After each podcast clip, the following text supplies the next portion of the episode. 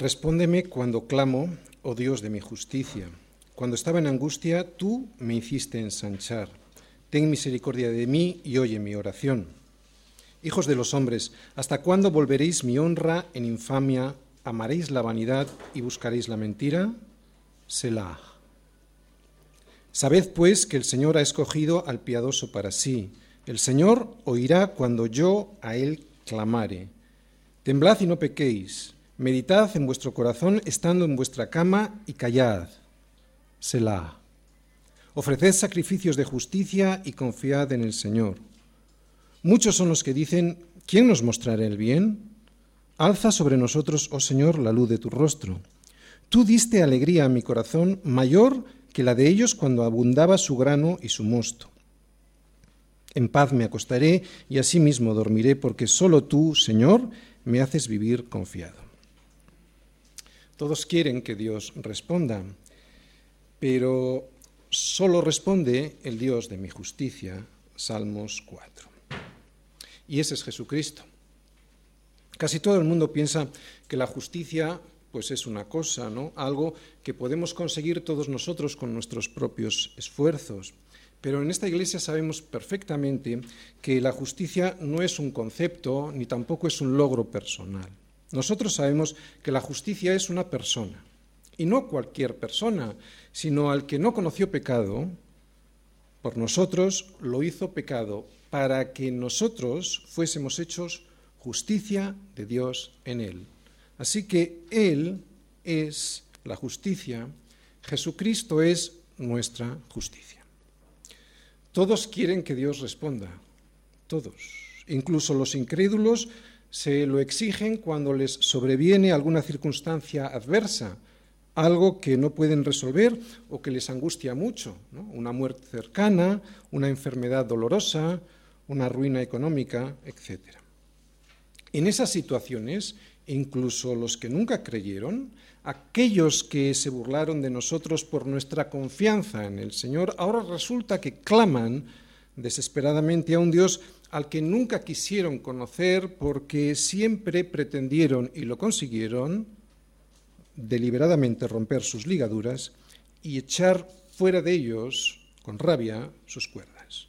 Unas cuerdas de amor que lo único que pretendían con ellas Dios era atraerles a Él para poder guiarles bien, ¿no? para que no se perdieran en este mundo. Pero resulta que en circunstancias adversas, incluso todos estos quieren que Dios responda, pero no funciona así. Dios no responde cuando y cómo a mí me da la gana, Dios no responde cómo y cuándo a mí me interesa. Dios solo responde a través de un canal que se llama justicia. Dios solo responde a través de una puerta que se llama Jesucristo. Nunca en base a mis justicias, nunca por ponerle una carita de niño bueno, me va a responder el Señor, no somos víctimas, que nos quede muy claro, somos culpables. Y precisamente por esto, por ser culpables y por la imposibilidad que tenemos en nosotros mismos de presentar la más mínima justicia que Dios exige, solo podremos acceder a su presencia recibiendo su justicia como un regalo, como una gracia, que eso significa un regalo, ¿no? Un regalo que no merezco y además aceptándolo por misericordia, la misericordia del perdón. Oye, ¿cómo puedo saber si esto ha ocurrido en mi vida? Que he recibido su justicia, que he aceptado su perdón. ¿Cómo puedo saber si esto ha ocurrido en mi vida para no engañarme? ¿Cómo puedo saber si he recibido la misericordia del perdón? Pues si necesitándola, la recibí. Porque hay mucha gente que cree que no la necesita, que no necesita ser perdonado, ¿no? Eh, como son tan buenos, pues ahí está la clave. Ahí está la clave. Si reconozco mi necesidad del perdón. Si nunca necesité, y es que la clave está en la palabra necesidad, si nunca necesité esa misericordia del perdón, si nunca me vi como un miserable pordiosero espiritual que tiene hambre y sed de justicia, que es Jesús, entonces, entonces nunca la recibí, aunque yo crea que sí. Y por eso, ¿sabes? Me será imposible darla a los demás, porque nadie puede dar aquello que previamente no recibió. Si no lo has recibido, pues no puedes darlo. ¿Cómo lo vas a dar? ¿No? Por eso la clave de nuestra vida espiritual radica en el reconocimiento de esa necesidad. ¿De acuerdo?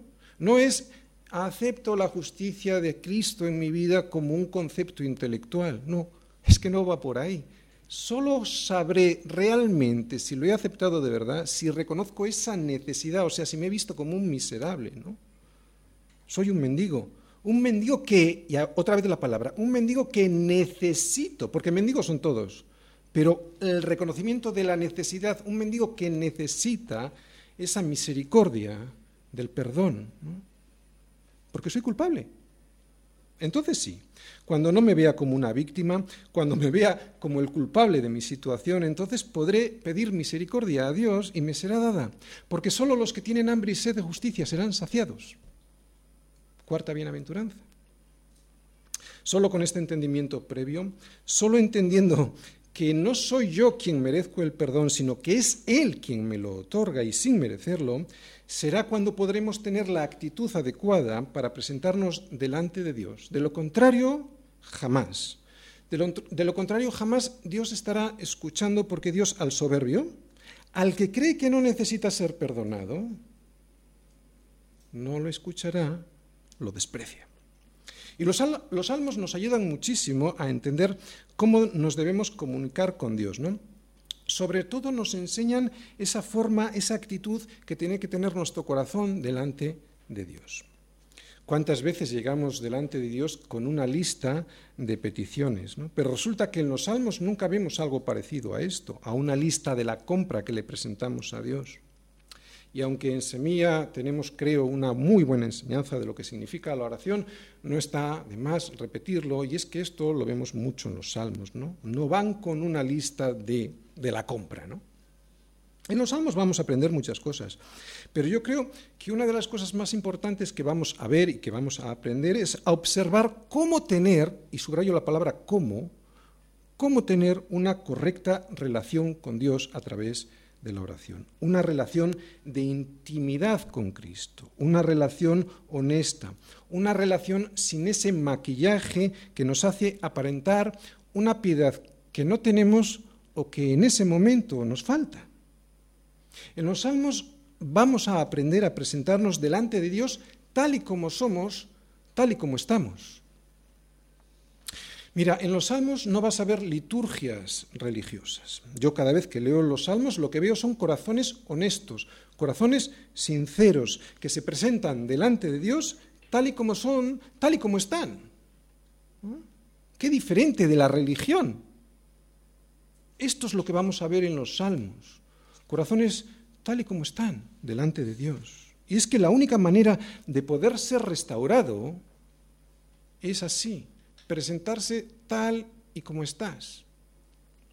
Oye, nadie se presenta en un quirófano vestido ni maquillado, ¿no?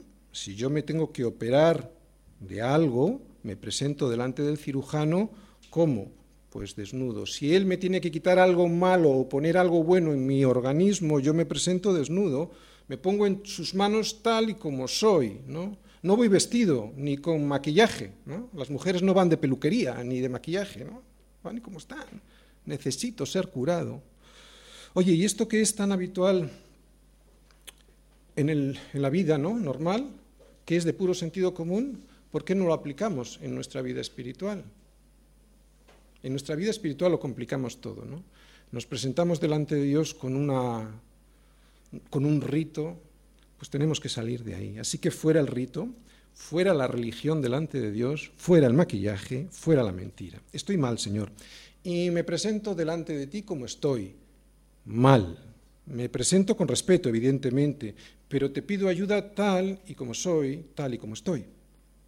Es lo que vamos a ver en los salmos. Por eso, los salmos nos ayudan enormemente a saber cómo presentarnos correctamente delante del Señor. Este Salmo 4 es una oración vespertina. Y esto significa que el pueblo de Israel lo cantaba como una oración al caer la noche. Es importante verlo así para poderlo entender mejor, ¿no? para poder entender mejor su contenido. Pero sobre todo, y lo más importante, es que los salmos son para los hijos de Dios. Son la medicina para los hijos que necesitan a su Señor. Este Salmo 4 es un salmo de David y es dirigido por un músico, por un músico principal con Nejinot, pone ahí al principio si lo veis, y eso significa que es un instrumento de cuerda. ¿De acuerdo? Vamos a ir viendo versículo a versículo, versículo 1. Respóndeme cuando clamo, oh Dios de mi justicia. Cuando estaba en angustia, tú me hiciste ensanchar. Ten misericordia de mí y oye mi oración. Lo primero que vemos es, respóndeme cuando clamo. ¿Quién no quisiera que al levantar los ojos al cielo Dios le respondiera? Todos quisieran que Dios les contestara, pero no vale si yo pongo mis condiciones. Dios es un Dios santo, tres veces santo. Y esta Trinidad significa perfección. Significa que Dios tiene una santidad perfecta, sin mancha. Debido a eso, y para que nosotros podamos tener una comunicación con un Dios que no tiene mancha, y para que ese Dios nos pueda responder, hemos de presentarnos delante de Él con una justicia perfecta que por supuesto no tenemos. Por eso la solución a esa pregunta, ¿no? Respóndeme cuando clamo a esa cuestión, viene justo después. Oh Dios de mi justicia. Ahí está la clave. Ahí está la clave de que Dios nos pueda responder al ser humano. Que Él sea mi Dios y mi justicia. Si su santidad fuese manchada con mi presencia, Él dejaría de ser santo, tres veces santo. Y por lo tanto, el resto de sus atributos perderían su eficacia, dejaría de ser Dios. De todas formas, eso sería imposible. ¿Sabes por qué? Pues porque su santidad nos pulverizaría, como la luz y el calor del sol destrozaría cualquier cosa creada que estuviese cerca. Por eso, y para poder presentarnos delante de Él sin ser fulminados, hemos de acceder con una justicia igual a la de Él. Como eso es imposible, como eso no está al alcance de un ser humano pecador, hemos de clamar por su justicia, como dice ahí David, oh Dios de mi justicia. Si no, es imposible estar en su presencia. Si alguien no entiende o no se cree esta triple santidad de Dios, no tiene nada más que mirar a la cruz. Es ahí en la cruz donde se ve la santidad perfecta de Dios. Dios no soporta el pecado, por eso para salvar al hombre envió a su Hijo a morir en la cruz. La cruz pone de manifiesto la santidad perfecta de Dios. En la cruz tú puedes ver su justicia, su bondad y su santidad. De hecho, todos los atributos de Dios los podemos ver en la cruz. Gracia, poder, justicia, fidelidad, misericordia, santidad, soberanía, ira, amor, poder. Fíjate si le resulta detestable el pecado a Dios que envió a morir a su Hijo para imputarte a ti su justicia y a Él el pecado tuyo, el tuyo y el mío, ¿no? Si es que acepto ese sacrificio. Él puede, o mejor dicho, tú y yo ahora podemos presentarnos delante de Dios porque se nos ha imputado una justicia que no teníamos, que es la justicia de Jesucristo. Así, y solo así, un ser humano puede presentarse delante de un Dios tres veces santo y ser oído sin ser destrozado. Y es que es muy sencillo de entender. Las tinieblas y la luz no pueden tener comunión. Las tinieblas y la luz no pueden habitar, juntas. ¿no? ¿Por qué? Porque gana la luz. Tú si tienes dos habitaciones, una oscura y otra llena de luz, abres la puerta que las separa y ¿qué es lo que pasa? Que la, oscuridad desaparece, la luz vence, ¿no? La luz siempre hace desaparecer y disipar las tinieblas. Eso es lo que nos pasaría si nos presentamos en la presencia de Dios, sin una justicia como la de Él. De ahí la importancia de que nunca te veas como una víctima delante del Señor, un Señor que es tres veces santo. No eres una víctima. Eres el culpable, primero, de tu propia situación y segundo, de que Cristo tuviera que venir y fuese crucificado. Ahora bien, aunque Jesús murió por todos, esa muerte no es eficaz para todos. Solo es eficaz para aquellos que acepten ese sacrificio vicario sustitutivo, no para aquellos que lo desprecien. Otra vez, puro sentido común. Yo no puedo tener y disfrutar un regalo que rechazo, ¿no? Si mi hija me, me, hace un regalo y yo lo rechazo, no lo puedo disfrutar. Así que esto es puro sentido común, ¿de acuerdo? Sí que es válida para todos los hombres, pero solo es eficaz esa muerte para aquellos que aceptan ese regalo. Para los que lo desprecian, no. Eh, sin embargo, como digo, para aquellos que lo desprecian, lo que van a tener que pagar es esa misma muerte que sufrió Jesucristo en ellos mismos, ¿no? ¿Quieres saber cómo Dios odia el pecado? Pues piensa en ti mismo, ¿no? Con un cáncer. Y que, lo y que un cáncer que te va a matar y que te va a destrozar, ¿no? ¿Quieres saber cómo Dios odia el pecado? Pues vuelve a mirar a la cruz. Y es ahí donde Dios destrozó y destruyó al pecado. Y que nadie diga que Dios no es bueno, ¿no? Porque Él vino a morir por ti y por mí. Por eso, si no has aceptado el regalo de su sangre, no sé lo que le podrás decir ese día que le tengas cara a cara. ¿Sabes? Nada. No podrás decirle nada, porque serás destrozado por su santidad. No te da tiempo ni siquiera abrir la boca. Al igual que nadie puede hacer nada frente a un sol que destroza todo, todo aquello que está en su presencia. ¿Entiendes por lo que necesitamos su justicia? Es pura física. Fíjate si es fácil de entender. Es como si Dios fuese el sol y todos nosotros estuviésemos aquí, en la tierra, protegidos por su misericordia. Y Él, esperando a que decidamos a cubrirnos con la sangre de su Hijo, para poder así ser aceptados y poder acercarnos a Él sin ser destruidos. Respóndeme cuando clamo, oh Dios de mi justicia. La justicia, como hemos dicho al principio, es una persona. La justicia es Jesucristo. Puede que en los libros de derecho lo veamos como un concepto, pero en la Biblia es una persona, es Cristo. Y ni se te ocurra clamar a Dios si previamente Cristo no es tu justicia. No te valdrá de nada, sería inútil. La verdad es que es mejor que te vayas al cine porque perderías menos el tiempo. Y es por eso porque Dios solo responde a través de su justicia, de la justicia que es su Hijo Jesucristo. Es por eso por lo que debo declamar. Lo primero que debo declamar es por su justicia a mi vida, ¿no? Y acceder a esa justicia para que pueda ser yo, para que yo me pueda presentar y ser escuchado. ¿Y cómo puedo hacerlo? Por la fe. Porque por gracia sois salvos, ¿no? Por medio de la fe, nos dice Pablo en Efesios porque por gracia sois salvos. O sea, es un regalo. Te ha enviado el regalo de la salvación. Oye, ¿y cómo puedo acceder a ese regalo? Por un canal que se llama fe. Por eso Pablo en Efesios dice, es por gracia, por lo que sois salvos, por medio de la fe.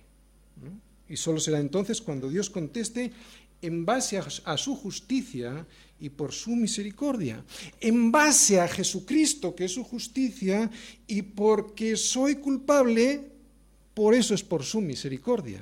¿Lo entiendes? Mira, cuando Jesús dice, yo soy el camino y la verdad y la vida, nadie viene al Padre sino por mí. Nadie viene al Padre sino por mí. Nadie viene al Padre sino por mí. No solo está hablando de ese día en el que te vas a presentar delante de su presencia, no. También se está refiriendo a esto, que ni tus, ni tus oraciones serán escuchadas si no tienes imputada su justicia. O sea, nadie viene al Padre sino por mí, ni siquiera en las oraciones. ¿No? lo entiendes, ¿verdad? ¿Con qué justicia se puede presentar un hombre miserable delante de un Dios tres veces santo? ¿Qué justicia o justificación tuya o mía podría aceptar Dios? ¿Qué de todo lo que hemos hecho en nuestra vida podrá aceptar Dios y contarlo como aceptable para que nos pueda escuchar? Bien, hasta aquí hemos visto que la sangre de Cristo no solo me justifica de la paga del pecado, que es la muerte, sino que también ahora puedo ser escuchado por Dios. La justicia, pues, me libra, la justicia que es Jesucristo, me libra de la paga del pecado y también me hace acepto, me da la posibilidad de acceder delante de Dios y ser escuchado. Pero en este versículo 1 vemos más cosas, porque cuando estaba en angustia, leemos todos, fijaros, cuando estaba en angustia, tú me disminuiste. ¿Dice eso? No, ¿verdad? Tú me hiciste ensanchar. ¿Qué es una angustia? Una prueba, ¿no? Una prueba, una tribulación, una dificultad a superar. Oye, ¿cómo puede ser que las pruebas, las tribulaciones, las em, angustias, las dificultades que me vienen en la vida me hagan ensanchar en vez de disminuir y de destruir? ¿Cómo puede ser esto? Bueno, ya lo hemos explicado en más de una ocasión en nuestra iglesia. Las pruebas las permite Dios en nuestra vida para que nos examinemos. Si uno no se examina en la universidad, pues evidentemente no pasa de curso y por lo tanto no crece. La prueba, hemos dicho en alguna ocasión, es esa fuerza contraria al Evangelio, a Jesucristo que está viviendo en mí, ¿de acuerdo? Es una fuerza contraria que al vencerla, si yo la venzo, entonces ¿qué es lo que ocurre? Me hace más fuerte, me hace más grande, me ensancha. Esto los culturistas lo entienden muy bien, ¿no? Cuando uno levanta una fuerza que es contraria, cuando levanta esa prueba, lo que pretende con levantar esa prueba es hacerse más grande, ensanchar. ¿Entendéis ahora? Ensancharse. ¿Sí? ¿Lo entendemos? ¿Por qué David dice esto? La prueba, como esa fuerza contraria que desarrolla nuestra confianza y nuestra fe. La prueba que abre nuestros ojos a nuevas posibilidades que antes ni veíamos ni nos imaginábamos. O sea, resulta que la prueba nos ensancha la visión. Y nosotros necios queriendo no tener pruebas. un ejemplo, de repente un hijo de Dios, un verdadero hijo de Dios, ¿de acuerdo? Un verdadero hijo de Dios que ama y sirve a su Señor, por ejemplo, se queda sin trabajo y en vez de afligirse, espera en el Señor y descubre que esa prueba no tenía el propósito ni de destruirle ni de hacerle polvo, sino que esa prueba lo que quiere es darle, por ejemplo, un mejor trabajo, ¿no? Para que pueda servir al Señor. O sea, lo que le da esa prueba es una nueva perspectiva a su vida. Lo que pretende, pues, es ensancharle. Yo no quiero aquí que ninguno de nosotros seamos como esos cristianos que, a los cuales eh, las pruebas que el Señor permite en sus vidas pues les achican, les anulan, les hacen polvo. Cuando resulta que Dios lo que quiere es precisamente todo lo contrario, es ensancharte. Un ejemplo personal. Hubo un tiempo en el que yo estuve diciéndole al Señor, respóndeme cuando clamo, oh Dios de mi justicia. Cuando estaba en angustia, y aquí, en esa coma que tú ves ahí, yo me paré durante más de diez años sin entender que después de la coma venía lo que realmente Dios quería hacer conmigo, ensancharme. Como algunos ya saben, ese tiempo fue un tiempo de desolación y de enfermedad. Un tiempo en el que yo le preguntaba al Señor por el propósito de esa prueba en mi vida. Sobre todo le preguntaba del porqué de la dureza de esa prueba y el porqué de la duración de esa prueba. Y no escuchaba ninguna respuesta, pero no la escuchaba por la dureza de mi corazón. Yo no le escuchaba a Él porque solo me escuchaba a mí. Y eso era porque solo estaba pensando en mí y en mi bienestar. Mis motivos para clamar a Dios eran equivocados. Pedía salud, pero no para su gloria, sino para mi comodidad. Y aunque eso parezca que está muy bien y que es muy piadoso, Dios no es mi sirvienta. Dios es mi Señor. Y yo lo único que debo de hacer es pedirle para servirle. Solo después de tener este entendimiento y de decirle, está bien Señor, no me des salud, pero yo te voy a servir, pues bien, después de este entendimiento y de la obediencia a ese entendimiento, el Señor me hizo ensanchar. Yo hoy no estaría aquí sirviendo a la iglesia del Señor sin esa durísima prueba que me hizo ensanchar. Por eso hoy yo también puedo decir, como dice David en este salmo, cuando estaba en angustia, tú me hiciste ensanchar. Yo sé que esto para el mundo es una locura, incluso muchos de los cristianos, con comillas, a los que yo se lo contaba, me miraban como si yo fuese un bicho raro. Pero yo sé que el Señor después de la angustia me hizo ensanchar, me hizo descubrir nuevas fronteras. Escucha bien esto que te voy a decir. ¿De acuerdo? Sigue siendo, vamos a decir, mi experiencia personal, pero basada en este versículo, pero puede ser muy importante para ti. El diablo me tenía engañado haciéndome pensar que yo dependía de las circunstancias, en mi caso, de mi enfermedad. Y ningún hijo de Dios depende de las circunstancias, depende de Dios. Y es que en las pruebas es donde vamos a descubrir, si las pasamos, es donde vamos a descubrir que el Señor nos hace ensanchar.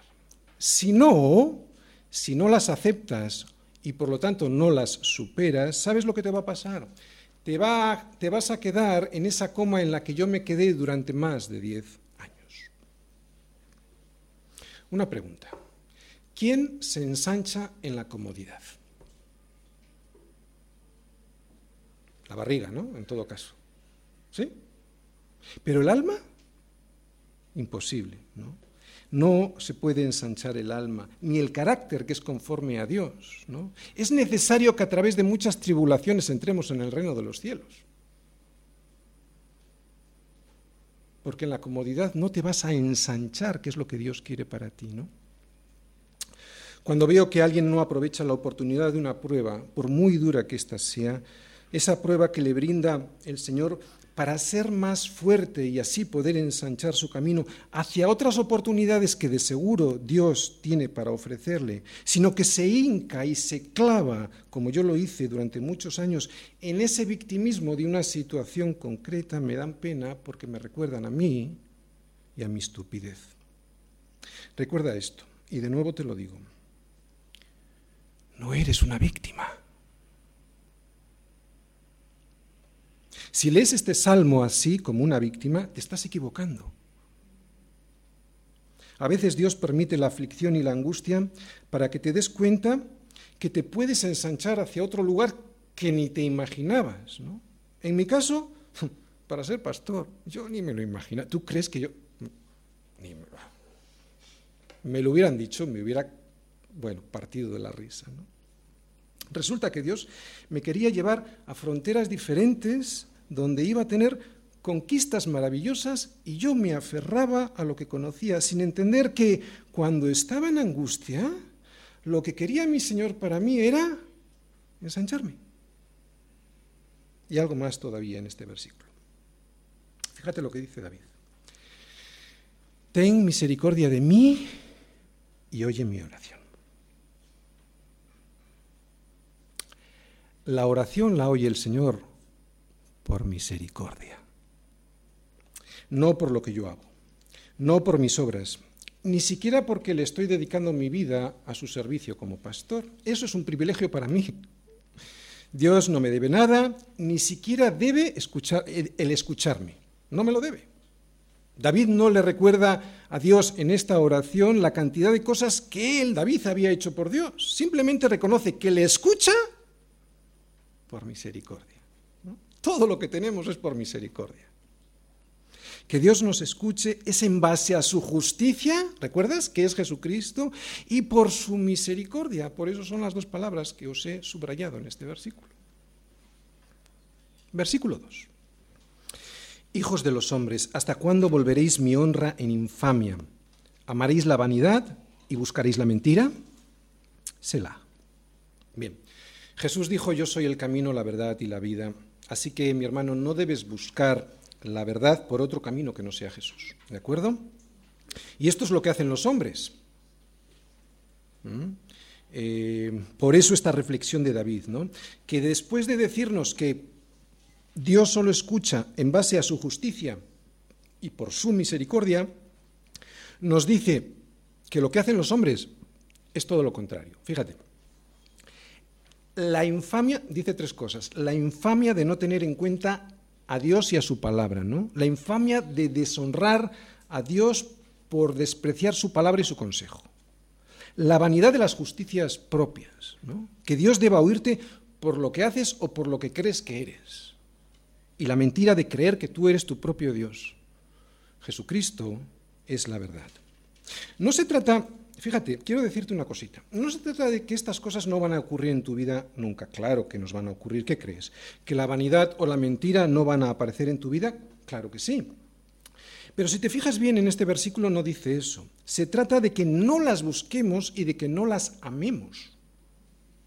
Esta pues es la diferencia entre un hijo de Dios y los hijos de los hombres, que dice ahí David, ¿no? Que ellos las buscan, que ellos las aman. Sin embargo, nosotros, ¿qué es lo que hacemos? Huimos de ellas y cuando somos encontrados ahí, nos duele y sobre todo no nos justificamos.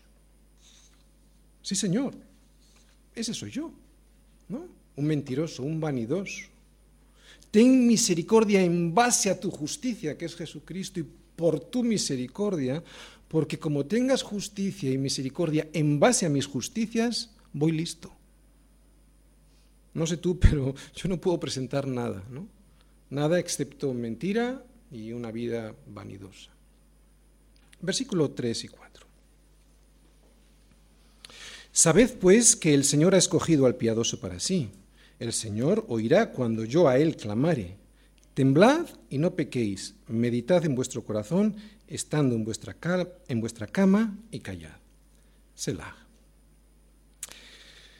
Sabed, hombres de la tierra, está diciendo David a través de, o el Señor a través de David en este salmo, el Señor ha escogido al piadoso para sí. Y sabes, solo le va a escuchar a ese. ¿Quién es el piadoso? Pues aquel que reconoce que Dios es su justicia y que todo lo que tiene es por misericordia. Lo vuelvo a repetir, ¿quién es el piadoso? Aquel que reconoce a Dios su justicia, en Dios su justicia, y aquel que reconoce que todo lo que tiene y es es por su misericordia. Ese es el piadoso. No he escogido al bueno ni al santurrón, ¿no? sino al que se humilla, que es todo lo contrario del soberbio, mentiroso y vanidoso. Así que sabed, hombres de la tierra, temblad si es que estáis viviendo en la infamia, como hemos visto en el versículo 2, en la infamia de despreciar a Dios y su sacrificio. Ese sacrificio que consistió en enviar a Jesucristo, a su Hijo, a morir por vosotros. Temblad si es que creéis que Dios os debe algo por la vanidad de vuestras obras. Temblad si es que escogéis el camino de la mentira y no el camino que se llama la verdad, que es Jesucristo. Esto es lo que está diciendo en estos versículos, ¿no? Tiembla y no peques, despreciando el consejo de Dios. Y dice algo más, medita.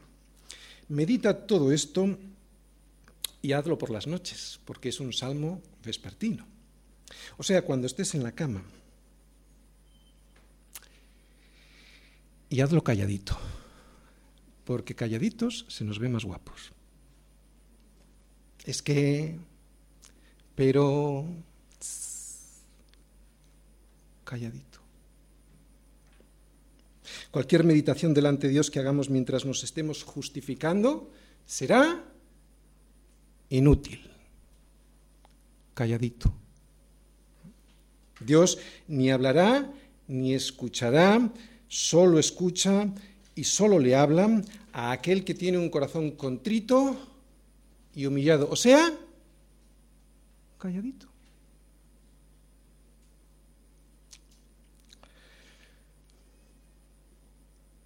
Hay muchas consejerías y el presbiterio lo sabe porque me acompañan algunas, que vienen las personas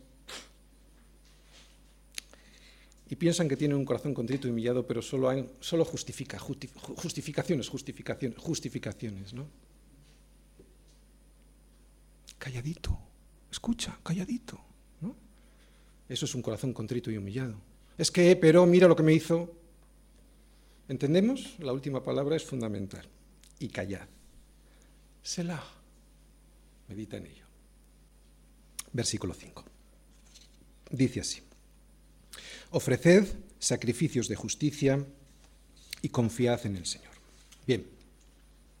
David sigue aconsejándonos que ofrezcamos sacrificios de justicia y vemos, fíjate en este versículo, que el mejor sacrificio de justicia es poner nuestra confianza en Dios y en su provisión para nosotros, que son sus misericordias. Es que la provisión de Dios para nuestras vidas es por pura misericordia y es para que hagamos la voluntad que Él tiene para nosotros. No lo que podemos conseguir nosotros porque somos muy buenos, ¿de acuerdo? Porque entonces ya sería un sacrificio de vanidad siempre tengo que reconocer que es por misericordia. Eso no significa que nos crucemos de brazos y no hacemos nada, no, lo que significa es que todo aquello que lo hacemos, lo hacemos porque es nuestra obligación sin más. No me gloriaré en lo que yo hice porque soy un siervo inútil. Esto es lo que nos dice Jesús, ¿no? Que después de aceptar el servicio a un Señor que es Él, lo que debemos hacer lo hacemos porque teníamos que hacerlo y punto. ¿no? No para colgarme alguna medalla y mucho menos para que Dios me deba algo por ello. Jesús lo dijo así. ¿Acaso da gracias el siervo, uh, perdón, acaso da gracias, está hablando del Señor, de un Señor, ¿eh? imaginaros un Señor, ¿acaso da gracias eh, al siervo, este Señor, porque hizo lo que se le había mandado? Pienso que no, dice Jesús. Así también vosotros, cuando hayáis hecho todo lo que os ha sido ordenado, decid, siervos inútiles somos, pues lo que debíamos hacer hicimos. Pues bien, así deben de ser nuestros sacrificios de justicia, ¿no? Los sacrificios que hace un siervo a su Señor, un, un Señor que se llama justicia, que es Jesucristo, ¿no? Que aquello que debíamos hacer, lo hacemos y punto sin esperar nada a cambio. Oye, ¿quién puede hacer esto? ¿Quién puede servir de esta manera como un siervo sin derechos? Nadie. Por eso los frutos que salen de mi vida y que son frutos de justicia, son frutos que produce Él en mí, porque yo no podría.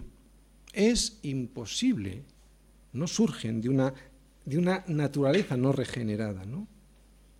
De hecho, cada vez que lo intento en mis fuerzas, y vosotros también seguro que lo habéis eh, comprobado, cada vez que lo intento en mis fuerzas fracaso. Sacrificios de justicia, por tanto, son frutos de justicia que hace Él en mí, si es que Él está viviendo en mí. Estamos tan llenos de nuestra propia gloria que cuando hacemos estas cosas, aquellas que decimos que hacemos para el Señor, nos cuesta ver en ellas la gloria de Dios, ¿no? Y es que resulta que siervos inútiles somos. Los sacrificios de justicia son, como os digo, los que Él hace en mí. Y eso solo es posible con un corazón contrito y humillado. Otra vez, siervos inútiles somos, pues lo que debíamos hacer, hicimos. ¿Te das cuenta cómo incluso lo que debemos hacer es por su misericordia?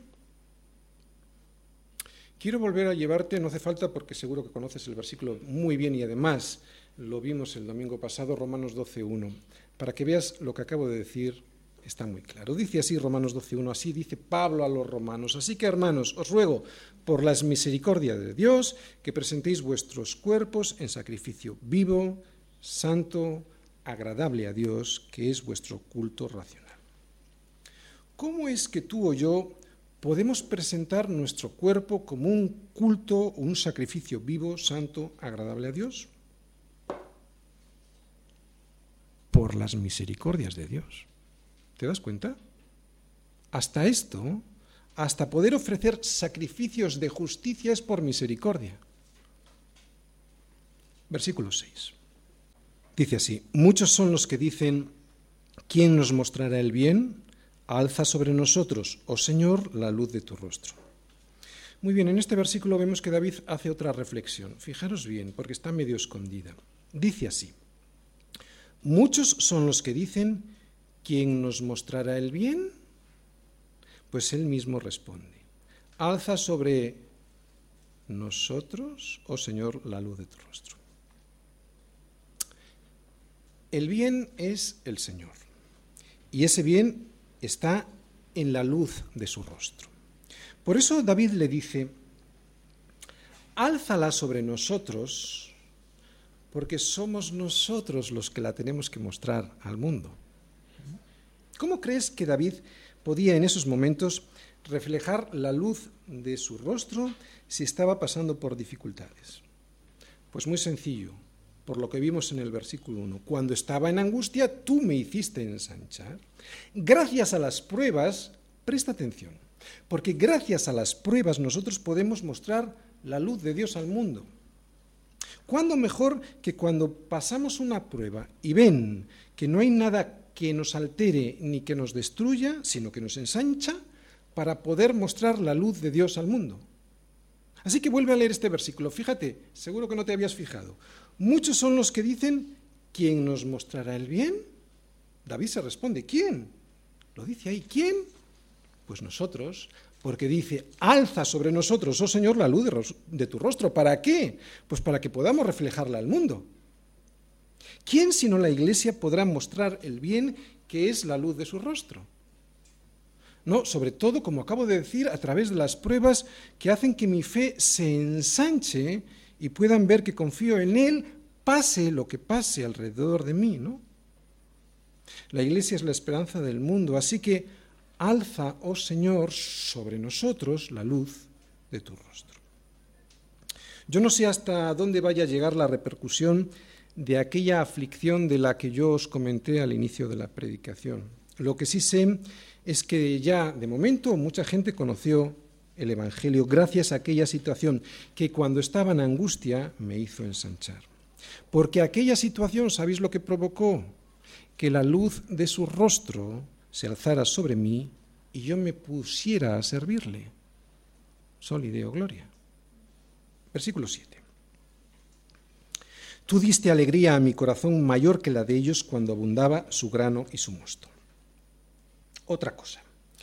Nunca serán nuestras circunstancias las que nos proporcionen la satisfacción que produce gozo. El gozo de verdad.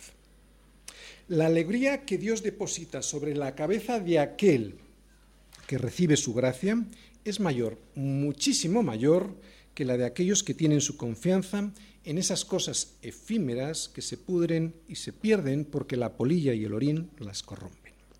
Nosotros no. Nosotros nos hacemos tesoros en el cielo donde ni la polilla ni el orín corrompen y donde los ladrones no minan ni hurtan. Todos aquellos que depositan su confianza en la abundancia de grano y mosto no se dan cuenta de que nuestra alegría es mucho mayor que la de ellos porque incluso en la adversidad el Señor nos hace ensanchar. Hace ya años, cuando mis motivos eran equivocados, aunque ya era cristiano, y es que uno se puede llamar cristiano y tener los motivos equivocados, yo hace años, como digo, nunca tuve en mi corazón una alegría mayor que la de ellos, mayor que la de esos que dicen que no tienen en cuenta a Dios.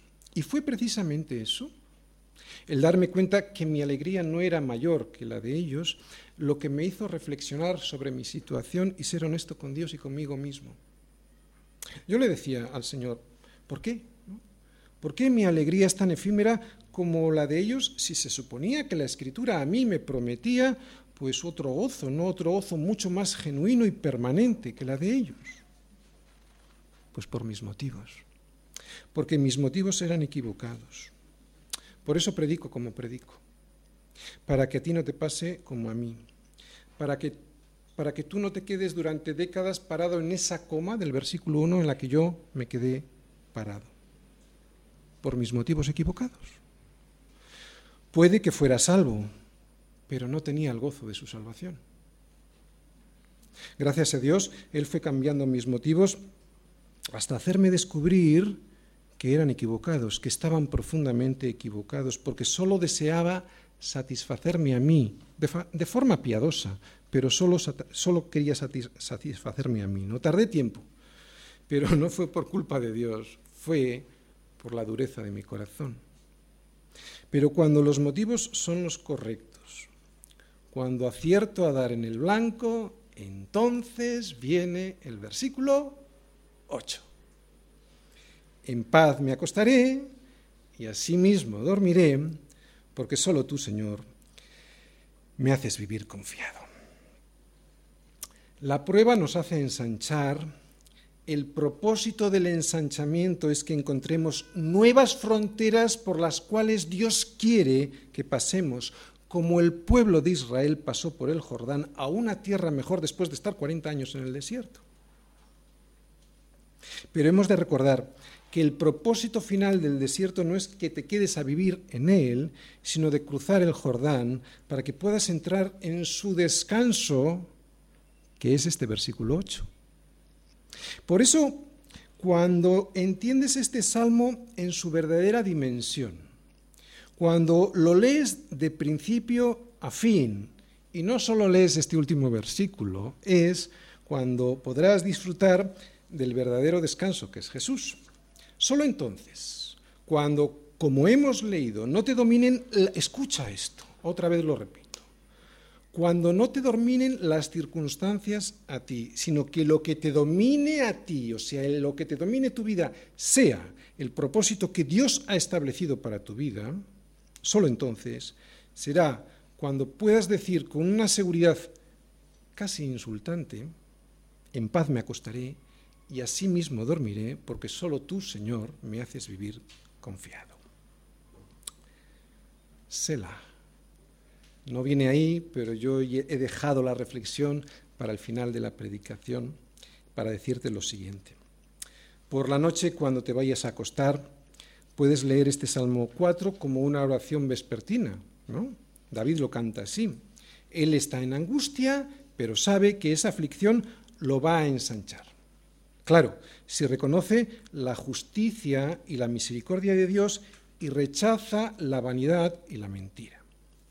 Por eso es que David, además de descubrir el propósito que Dios tenía para él, que era ensancharle, consigue que la luz de su rostro resplandezca sobre él. Así que tú también haz como David. Por la noche, cuando te vayas a descansar, háblale a tu alma a través de este salmo y no dejes que tu mente quede cautiva por las circunstancias que te rodean. Recuerda que es la aflicción en donde el Señor quiere ensancharte. No te claves, no te quedes ahí en la aflicción. Mira más allá porque Él quiere ensancharte. Por la noche, cuando te vayas a acostar, además, también habrás de reflexionar sobre esa prosperidad efímera, vanidosa y mentirosa de todos aquellos que, aunque les abunde el grano y el mosto, desprecian a Dios y su palabra. Por eso, por la noche, cuando te vayas a acostar, en lugar de quejarte por tu mala suerte, quédate calladito. ¿Vale? Lo dice el Salmo, no lo digo yo. Recuerda que la verdadera prosperidad no es tener cosas, sino que la verdadera prosperidad es la eterna, que la verdadera prosperidad es estar viviendo en Él porque Él es la vida. Vida eterna incluso aquí, ahora, mientras estamos viviendo en esta tierra. Por la noche cuando te vayas a acostar, recuerda también que en vez de estar quejándote a Dios por todas esas cosas que no tienes tú, pero que los demás sí, una novia, un coche, una casa, un trabajo, cosas todas ellas muy buenas, pero que si te fijas en ellas, a lo único que te llevará es a envidiar y a equivocarte, porque querrás tener lo mismo. Y puede que eso, por muy bueno que sea, no sea lo que Dios tiene para ti, o sí, igual lo quiere para ti, pero no sea el momento, como digo, por la noche, en vez de estar quejándote por esas cosas que no tienes, recuerda pedirle a Dios otra cosa que hemos visto en el Salmo, otra cosa que sí es su voluntad. Recuerda pedirle a Dios por esto, poder ser un reflejo de su gloria, de la luz de su rostro, para que los demás puedan llegar a conocer a Cristo. Daniel 9, 18. dice así, Inclina, oh Dios mío, tu oído y oye. Abre tus ojos y mira nuestras desolaciones y la ciudad sobre la cual es invocado tu nombre. Porque no elevamos nuestros ruegos ante ti confiados en nuestras justicias, sino en tus muchas misericordias.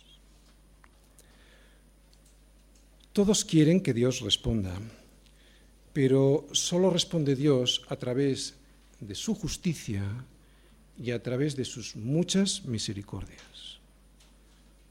Solus Christus, soli Deo Gloria. Amén.